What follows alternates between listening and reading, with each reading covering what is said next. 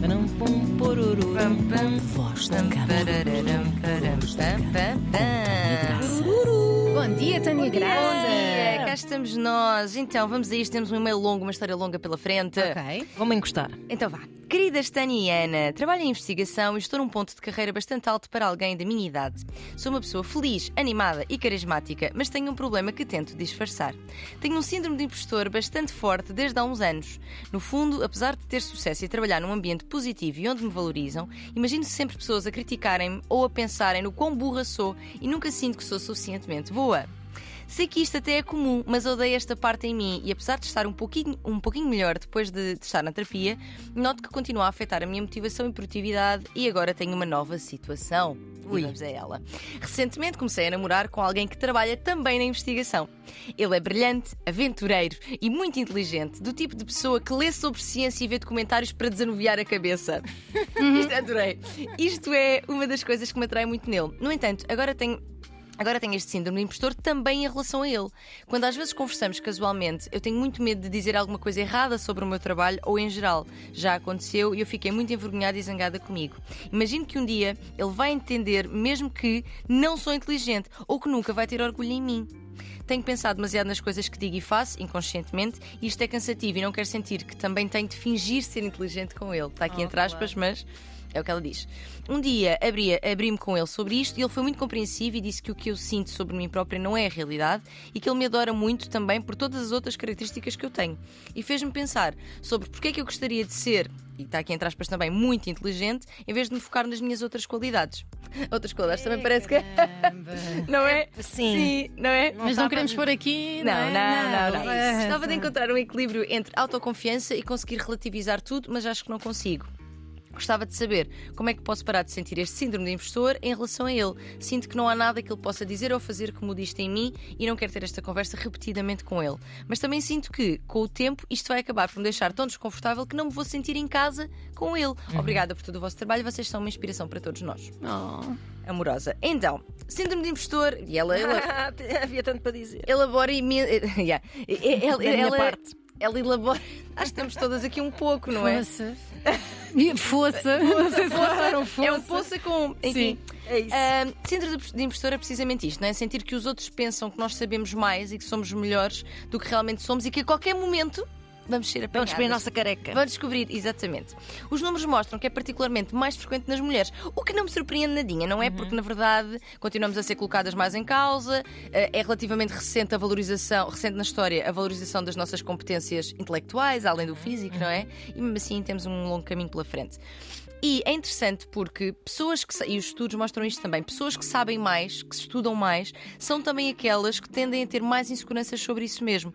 E é natural porque nós, quando estamos dentro de uma área e trabalhamos muito nela, e estudamos sobre ela, etc. Quanto mais estudamos, mais percebemos o quanto ainda nos falta saber. É verdade. E também mais vamos conhecendo pessoas que inevitavelmente sabem melhor, mais e melhor do que nós, não é? Ou sabem pelo menos coisas que nós n- não, sabemos. Só sei Exato. que nada sei. Ora, bem. Agora, ainda assim, com toda a certeza, tu, ouvinte, nossa, sabes muito mais de certeza do que o comum mortal sobre aquilo que investigas, não é? Claro. Ah, mais ainda quando estás neste ponto de carreira tão alto, porque ela começa exatamente por identificar isso.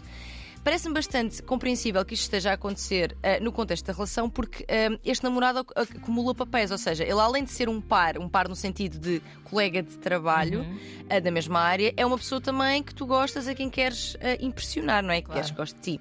Sendo que as relações amorosas são precisamente um lugar privilegiado para tudo o que é medo e vulnerabilidade de se exacerbar, como bem sabemos. Porque tu queres que a outra pessoa goste de ti, que te ame, tens medo de perder, e quando há inseguranças sobre ti mesma, é aqui provavelmente onde elas mais se vão ah, notar. Coisas que podem ajudar. Hum. Hum, Temos aqui algumas. Vou estar atenta. Então vamos lá. Para já, ela está a fazer terapia e diria continua porque Claro. ahm, claramente está, porque a elaboração que faz disto é muito. Não, ela diz até fundada. que, lhe- que, lhe- que, que já, já ajudou, não é? Exatamente. E eu, continuo, e eu acredito que ela vai continuar a ser ótima para perceber de onde é que poderá vir também este medo de errar, de desiludir, de ser ridícula e trabalhar a tua autoestima, porque Uhum. ela tem isto mesmo em relação aos colegas de trabalho que a valorizam. Portanto, é preciso Isso até olhar. pode vir ali de trás Ora bem. da infância. Ora bem, Sim, mãezinhas, sempre. paizinhos. Pois, pois Isso. é. Portanto, a terapia vai ajudar muito nessa, nessa parte. Depois, focar nos factos e não no nosso enviesamento discurso que geralmente é, é muito emocional, não é? Ou seja, no que é que tu realmente és boa? Às vezes a, a questão das listas parece meio ridícula, mas não é, porque força a nossa cognição, a parte sistematizar. cognitiva, exatamente, e a absorver aquela informação e a revê-la quando necessário. Portanto, escreve quais, é que- quais é que são os prémios que já ganhaste, as metas que alcançaste, o lugar em que estás, quantas promoções já tiveste na tua vida. Portanto, escreve, porque, muito embora não seja pelo nosso currículo que alguém gosta de nós, eu acho importante lembrar no que é que somos incríveis e na sorte que o outro tem também em estar connosco, não é? Depois, outra dica: mudar o ângulo da narrativa. Ou seja, não é que tu sabes menos e ele vai-te apanhar. Há coisas, isto é simples, mas pode fazer diferença. Há coisas em que tu sabes mais e ele menos também, e é nessa troca que aprendem e crescem. E acho importante estar a- atenta não só às aprendizagens que fazes com ele, mas também àquelas coisas que és tu que trazes que ele não sabia. Tipo, olha, ele isto não sabia. E não é uma competição, é só um- uma consciencialização de eu também trago coisas que tu não sabes. Claro. E por fim, vamos enfrentar o medo. E não tem que ser coisas da área profissional, não, é? Não. pode ser coisas da vida, da Claro. sapiência da vida, Aliás, de- eu, eu recomendaria até da não falar- inteligência emocional. de- Ora bem. sim, sim. Não falem só de trabalho, porque isto Claro. também pode se tornar Claro, aborrecido, claro, não é? Oh. claro. Por muito que seja para desanuviar a cabeça que ele vê documentários e tal, mas ainda assim. Depois, ah, por fim, puxa uma conversa, precisa, é enfrentar o medo, puxa uma conversa de um tema em que tu de facto não sabes tanto quanto ele. Puxa mesmo, ou mesmo em outros contextos da tua vida, atreve-te a errar, a fazer algo ah, no qual ainda não és boa.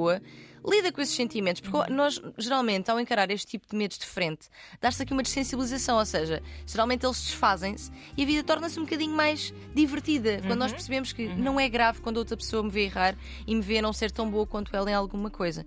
Vais conseguir, estás a fazer um trabalho incrível e tenho a certeza que conseguirás tornar essa relação muito mais casa, que é aquilo que nós queremos das nossas Claro que relações sim, também, não é? claro que sim. E é isto. bonito! Voz de cama na antena 3 Voz de para cama, enviarem. arroba, é rtp.pt. Muito Este é bem. o mail para enviarem as vossas angústias e dúvidas. É isso E mesmo. hoje sai novo episódio do podcast. Ah, sim, senhora. em que Uma vamos coisa falar que eu acho que é importante que é a- às vezes mais do que o saber coisas é o ser apaixonado por seja o que for. É verdade, falar Por com paixão exemplo- mesmo sobre nada. A triparinha, vamos recebê-la aqui daqui a pouco. É apaixonada por plantas, é uma coisa Triparinha vem muito. aqui. Vem! Vai, isso é só descalado, vai ser Sim, a tua descalado. melhor amiga, quase, Vai ser praticamente. E ela vai cá estar. E é uma acabei de ter- apaixonada por plantas. Eu acabei Ela de ter teria uma muita coisa a ensinar. É Eu, te- muita eu- não, gente. eu acabei de ter uma paragem Vai ter, cardíaca, vai não ter vou uma conseguir dizer cinco, mais vá. nada. Tão bom, Então vamos Oh, largar Leonor. todas, amiga. Deixa-me só fechar isto, peraí. Isto hoje eu vou ter que estar a dizer, não falem todas ao mesmo. Parem! Falem todas ao mesmo tempo. Eu tenho muitas coisas para fazer sobre. Não para estamos perguntar à mesa sobre do isto. Tem de ser rápido, Tânia.